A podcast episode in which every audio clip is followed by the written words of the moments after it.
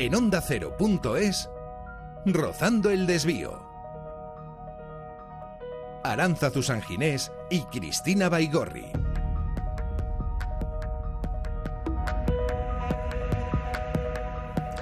En la vida hay desvíos que se buscan y otros que se encuentran en el camino. Son cambios buscados, queridos, proyectados en cierta medida. Hasta ahora en Rozando el Desvío hemos hablado con personas que vivieron momentos así. Nos han explicado el cómo y el por qué. Pero a veces son los desvíos los que nos encuentran a nosotros.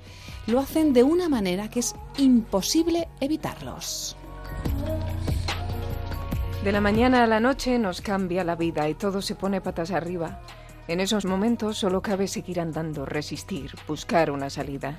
En ocasiones, el lugar más oscuro puede ser el origen de la más inesperada e ilusionante de las aventuras. La respuesta siempre será sí. No hay alternativa.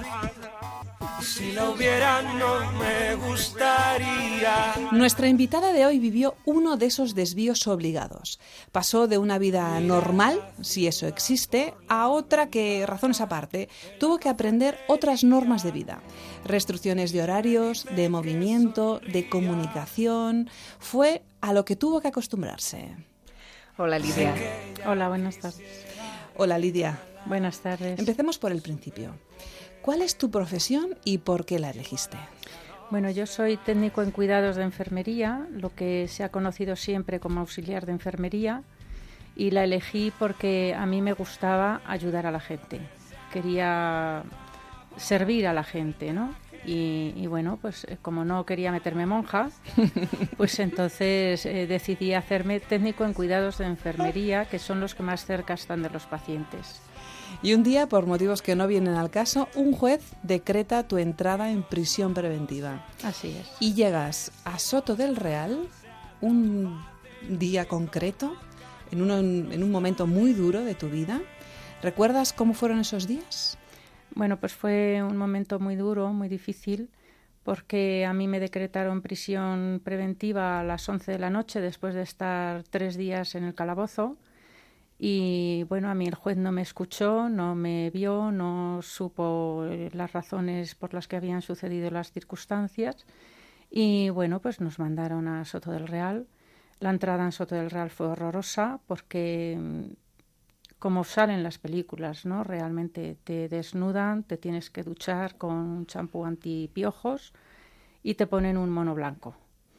Y de ahí ya pues te meten en una celda y te dejan en aislamiento tres días. Y después de esos tres días ya te mandan al módulo. Y en el módulo, bueno, pues entras y ves un montón de personas, tú con tu mono blanco, el resto de las personas con ropa ya normal de calle, y lo primero que piensas es en qué momento van a venir a matarme. Porque claro, mm, la idea que tienes es la idea que dan las películas, ¿no? Y una vez allí ya, pues claro, se me acercaron otras personas, otras chicas que estaban allí y ya, bueno, pues fue la cosa un poco más suave, ¿no? Pero las funcionarias, pues a ti te ven desde una cristalera y tú eres una presa, no eres una persona. Y entonces, claro, mm, es muy duro el ver que a ti te tratan como un despojo humano. Y una vez que empiezas a hacerte, pues las cosas cada vez son más difíciles, ¿no? Porque te tienes que adaptar al horario de, levantarte, de acostarte, de comer, de hablar por teléfono con tu familia. Solo puedes hablar cinco minutos al día, no puedes hablar más. Tienes cinco llamadas a la semana de cinco minutos. Si se te terminan, ya no puedes hablar más si tienes que hablar con tu abogado dos, tres veces, en el momento que se te acaban las llamadas ya no puedes comunicar más con tu abogado ni con nadie.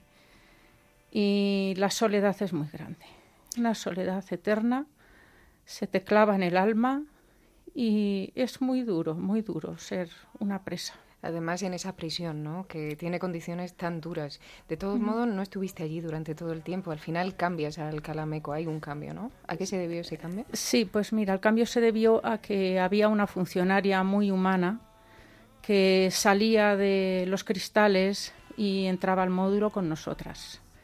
Ella hablaba con todas las presas, ¿no? Nos preguntaba que por qué razón estábamos allí, que cómo estábamos y entonces a mí me vio y me dijo, mira, tú aquí te vas a morir de una depresión. Te voy a hacer lo posible para mandarte a otro sitio. Y yo, inocente de mí, la dije, ¿me va a dejar irme a mi casa? Y me dice, no, eso no está en mi mano. Pero voy a tratar de que te lleven a otro sitio donde vas a estar mejor. Y entonces, en cuestión de unos días, me trasladaron al Calameco. ¿Y allí las condiciones eran un poquito mejores? Sí. Ya, te habías adaptado, cuando menos, al régimen penitenciario, a los horarios, al aislamiento que comentas, al contexto en el que te mueves. ¿Y un día qué pasa? Bueno, pues eh, me trasladaron al Calameco. Al Calameco mm, es totalmente distinto al resto de las cárceles de Madrid y eh, es más como un colegio interno, ¿no? Porque las funcionarias salen con, en el módulo con las internas, hablan, tienen una relación más humana, ¿no? Luego aparte es un centro donde hay árboles, que es muy importante. Más agradable, ¿no? Muy importante. No hay muros de cemento, hay muros de ladrillo. Entonces ya tiene un poco de color, ¿no? Y bueno, pues yo en el módulo que me asignaron tenía una compañera de habitación, allí se llama chabolo. A mí no me ha gustado nunca esa palabra. Yo siempre he dicho habitación porque era donde yo habitaba. Y entonces mi compañera de habitación estaba en el grupo de teatro. Y a mí siempre me veía muy triste, llorando, no comía y estaba cada vez eh, peor, ¿no? Y entonces mi compañera me dijo, mira, te vas a venir al grupo de teatro porque Elena está haciendo un casting. Elena es la directora del grupo de teatro.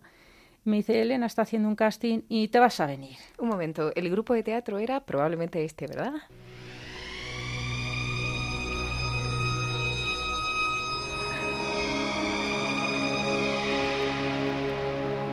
En la noche que me envuelve, negra como un pozo insondable Doy gracias al Dios que fuere por mi alma inconquistable.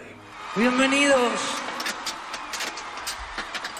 a mi teatro. Hace 32 años en Yeserías, antigua prisión de mujeres de Madrid, Elena Cánovas se animó a romper los muros y llevar el teatro a prisión creando el grupo de teatro Yeses. un despertar cada mañana los furgones de la Guardia Civil nos trasladaban. Con un beso chulo y una guerra de. Iban con esposas algunas veces. Era como una escena de Berlanga, ¿sabes? Que salían allí los chicos, que vienen las presas, No, y a ver, a ver si tenían cuernos. Y todo eso ya se, se acabó, ¿no? Menos mal. Despertar, te espero. teatro es para el teatro tiene un poder transformador, es casi mágico. Les da la herramienta para hacerse con su vida. Gracias al teatro que me ha dado tanto. Bueno, ibas diciendo que sí, que sí, has reconocido las voces, por supuesto. Sí, Y tú las conociste en una primera prueba que haces para entrar en el grupo de teatro, Grupo Yeses. Sí. Bueno, pues eh, nosotros, eh, Elena nos dijo, a ver, subiros al escenario y tenéis que hacer que estáis en un ascensor encerradas. A ver qué hacéis, desenvolverme esa situación. Y claro, yo, cuando vas a un, a un ascensor, tú lo que haces es buenos días, buenas tardes, hablas del tiempo y poco más, no, no hablas de nada más, ¿no? Y entonces Elena nos decía, venga, eh, a ver, que esta señora se ha mareado, venga, a ver, ¿qué hacéis? ¿no? Venga, que el otro, ahora el otro va a dar los botones, venga, que le está dando un ataque de pánico. Que Y claro, no, ibas accionando conforme te iba diciendo Elena, ¿no? Y entonces, bueno, pues pasamos esa prueba y ya al día siguiente, pues volvimos otra vez a la segunda parte del casting, ¿no? Y entonces, a ver, venga, mm, estáis sentados en un coche y hay mucho atasco, venga. Y yo, claro, como yo conduzco, pues claro, yo hacía pues todos los movimientos, ¿no? Meto primera, meto segunda, acelero, tal. Venga, venga, a ver, hablar, hablar. Y entonces eh, Rubén Cobos, que es uno de los actores profesionales que colabora con el grupo de teatro Yeses, pues eh, me decía, venga, yo soy tu marido y venga, vamos a discutir. Y entonces empezaba a decir se hace en los coches, sí. Sí, sí, discutíamos. Normal. Que frenes, que vas demasiado deprisa, que no has encendido las luces. Y entonces yo, pero bueno, pero déjame, pero que no sabes, que yo soy la que estoy conduciendo, ¿qué tal? Y entonces, bueno, pues mm, tenía esa complicidad que ya mm, me metí un poco más en el papel, ¿no? Ya más mm, relajada, más distendida. Y entonces, bueno, pues empezamos muchas chicas el casting y al final pues terminamos pues ocho o diez, ¿no? Ajá. Y bueno, pues eh, fue muy divertido porque Elena nos hacía sentirnos como libres, ¿no?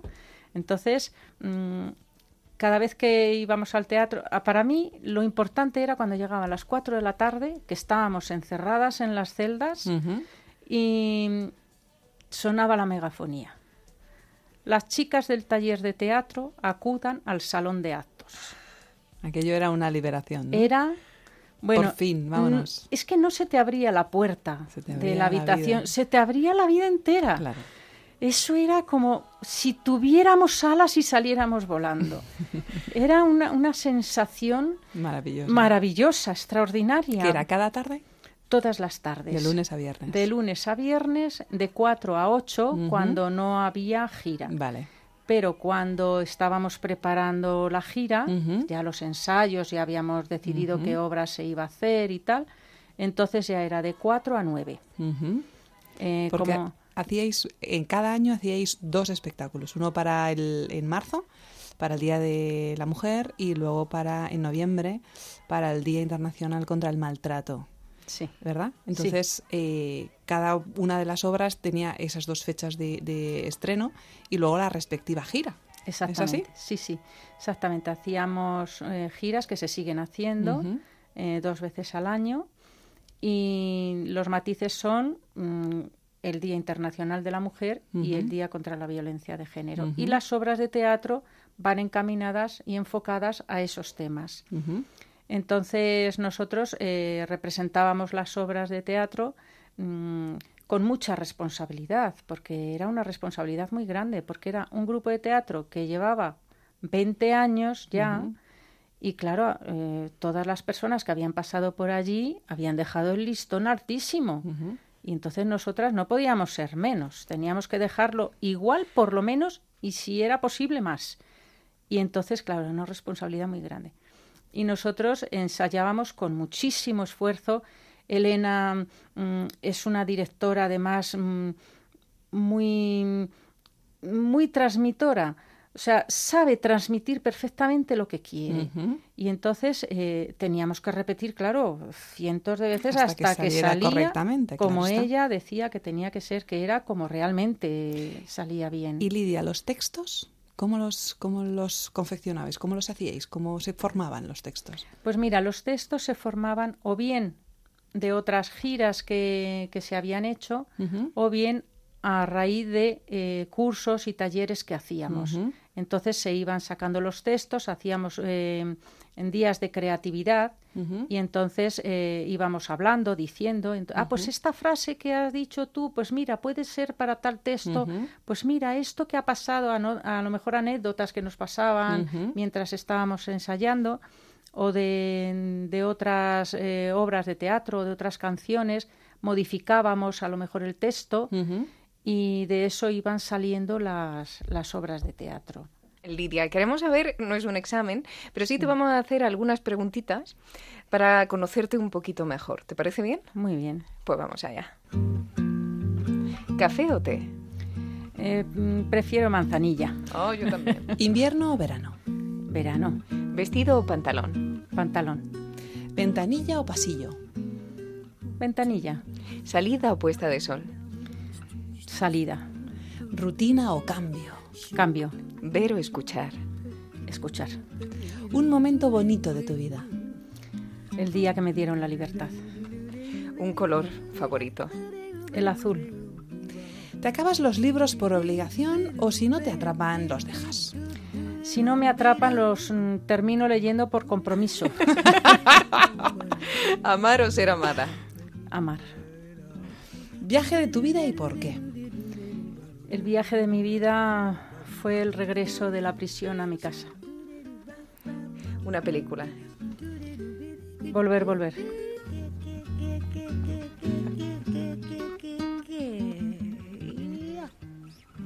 Every breath you take. El viaje de tu vida a tu casa. Sí. La vuelta desde la prisión, claro está. Sí. ¿Y eso cuándo fue?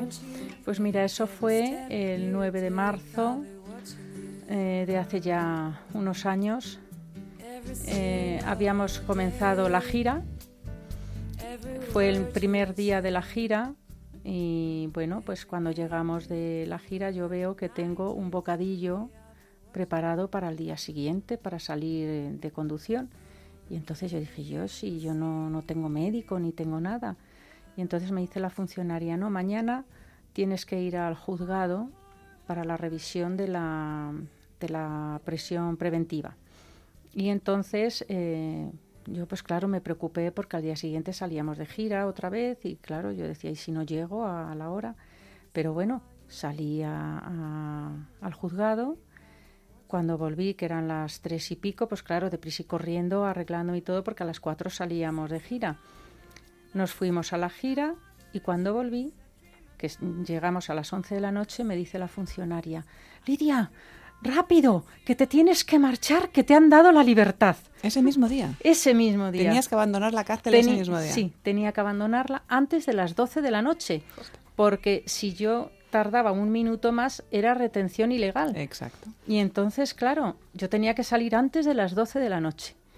Y entonces, claro, yo enseguida llamar a mis hijos, llamar a mis hijos que vengan a buscarme, porque claro, a las 11 de la noche, ¿cómo te vas de allí? Y yo me iba, vamos, de todas, todas, aunque, fuera andando, me iba a gatas, como hiciera falta. Y entonces, claro, mm, yo recogí todo de prisa y corriendo, dejé la mitad de las cosas, otras cosas las dejé para recoger otro día, y bueno, todo muy deprisa. Y yo, que me voy, que me voy, que me han dado la libertad, que me han dado la libertad. Y claro, para mí eso era, bueno, no la lotería, más que la lotería, eso era un milagro. Y entonces, claro, yo me marché, vinieron mis hijos a recogerme y me marché con una alegría inmensa. Pero claro, teníais una gira ahí pendiente. Sí, sí, sí, yo tenía la responsabilidad de terminar la gira. ¿Y al, día siguiente entonces tenías función? Sí, sí, sí, teníamos función. ¿Y fuiste a la función a pesar de ya no estar en la cárcel? Sí, sí, sí, sí, sí. Yo fui, además, con convencimiento de que yo tenía que terminar la gira porque era una responsabilidad que yo tenía con el grupo de teatro Yeses y con Elena Cánovas. ¿Recuerdas el título de esa obra, de esa cuarta obra? Sí, la cuarta obra era Enredos a dos. Eh, fue una obra muy bonita. Una comedia, supongo. Sí. Mm, bueno, mm, todas las obras del Teatro Yeses son muy divertidas. No son comedias, pero son muy divertidas, muy alegres, pero con un sentido mm, de, responsabilidad y un sentido eh, enfocando al tema que se está tratando. Y entonces eh, es siempre hay un mensaje de fondo, de fondo muy, muy claro, ¿eh? que no, no está escondido el mensaje. Has hablado en varias ocasiones de Elena Cánovas. Sí que nos gustaría saber qué ha sido esa mujer para ti, porque al final habláis con un cariño también en los documentales que hemos visto para preparar el montaje. ¿Qué fue Elena Cánovas para, para ti? Pues Elena Cánovas fue mi salvadora. Elena Cánovas a mí me salvó de morir de una depresión. No morir físicamente, pero sí morir moralmente y espiritualmente. Yo estaba sumida en una depresión total y Elena Cánovas supo sacarme de ella, sin pastillas, sin tratamientos psicológicos y sin nada, con el teatro. Elena mm, es un ángel en la tierra. Elena a mí me salvó la vida, siempre lo digo y siempre lo diré, y la estoy eternamente agradecida. A mí y a todas las chicas, ¿eh? porque todas las que hemos pasado por el grupo de teatro, todas le debemos a Elena lo que ha trabajado por nosotros, lo que hace por nosotras allí dentro. Elena es una persona que te da todo, te lo da todo, y a cambio no te pide nada más que seas responsable en la obra que vas a representar. Entonces, lo que te pide es muy poco en comparación a lo que ella te da. ¿Y el teatro? ¿Cómo crees que te ha cambiado el teatro después de estos dos años Mucho. haciendo teatro? Muchísimo. ¿Qué cosas crees que han nacido en ti que no tenías antes? Pues mira, yo antes era una persona muy recta, muy sargento, ¿sabes? Me llamaban sargento porque yo era muy estricta, ¿no? Esto es blanco y es blanco y no había grises. O blancos o negros. Y, y bueno, Elena me enseñó a escuchar, me enseñó a entender a las personas, me enseñó a ver las cosas de otro color, de otra forma, me enseñó a transigir, me enseñó a ser más tolerante. Eh, el teatro para mí fue mm, una especie de, de aprendizaje humano. ¿sabes? Porque en la vida muchas veces, eh, dependiendo de la infancia que hayas tenido, pues te formas de una manera o de otra, eres más rebelde, más eh, dócil. El teatro te abre una serie de posibilidades de ser y entonces aprendes eh, mm, a comportarte correctamente con la gente sin dejar que te pisoteen y sin tú pisotear a nadie. Lidia, hemos pedido que nos traigas una canción.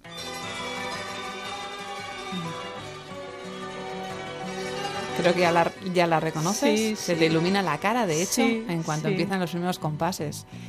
Dinos cuál es. Libre de Nino Bravo. cansado de soñar. Tras la frontera está su hogar, su mundo y su ciudad. Piensa que la Dinos por qué nos la has traído y, por, y qué es lo que te evoca, qué es lo que te provoca cuando escuchas esta canción. Pues mira, esta canción, eh, cuando estás encerrado entre cuatro paredes, lo que quieres realmente es ser libre. No te importa ya tanto mm, ni el dinero, ni las comodidades, ni nada. Te importa solo ser libre. Ser libre para decidir qué es lo que vas a hacer. Ser libre para poder darle un beso a tus hijos. Ser libre para levantarte, para tomar un café, para ver a tus amigas, para hablar por teléfono, para ver la televisión. Ser libre para decidir qué comes en, en un momento determinado, ¿no? Para tomarte una cerveza, estar sentada en una terraza al, aire libre, ¿no? Y entonces yo esta canción a mí me evocaba la libertad, ese chico que va en busca de la libertad, que no oye los disparos, no oye las voces de la gente que le dice alto. Entonces para mí esta canción era volar, realmente volaba a mi casa. Todas las noches la, la cantaba porque no tenía allí en, el centro no tenía esta canción, pero yo mm, la cantaba mentalmente y todas las noches me dormía con esta canción en mi mente, porque era la libertad. sonriendo y sin hablar. Hay que ver, Lidia. Es, eh, es curiosa, ¿eh? Es curiosa la vida. Apenas nos fijamos en lo delicada que es la libertad, en todos los sentidos, ¿eh? Lo que hacemos, lo que decimos, a quien abrazamos. Creemos ser libres y raramente lo somos.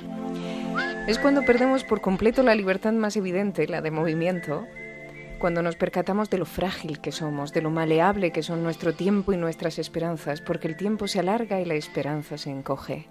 Que aparezca alguien entonces que nos ofrezca un camino renovado, una nueva forma de ser libre, es un regalo raro y de valor incalculable.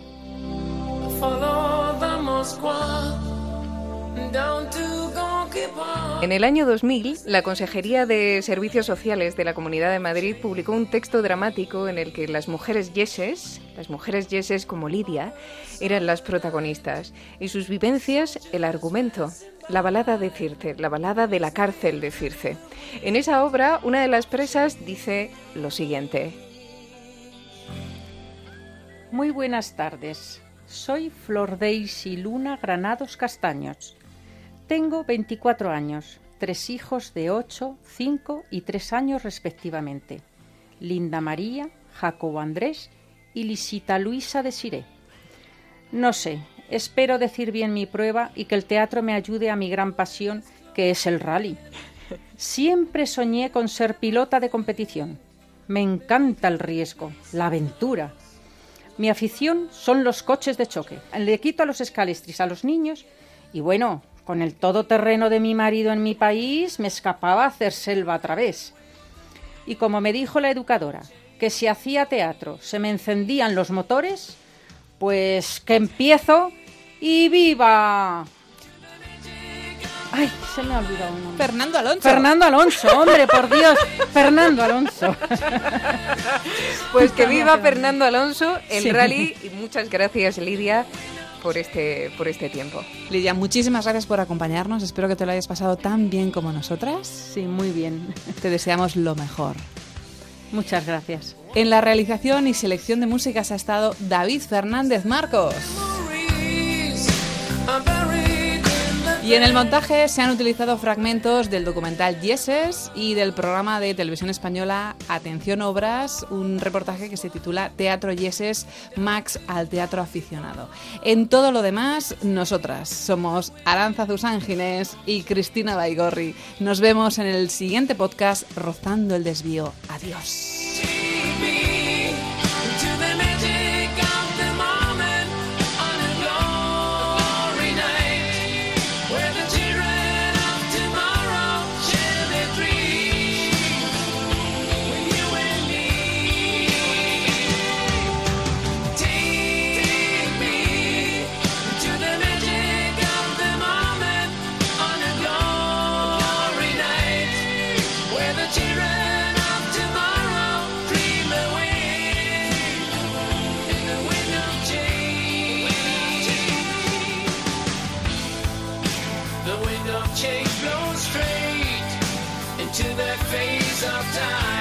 like a storm wind. Then we ring the freedom bell.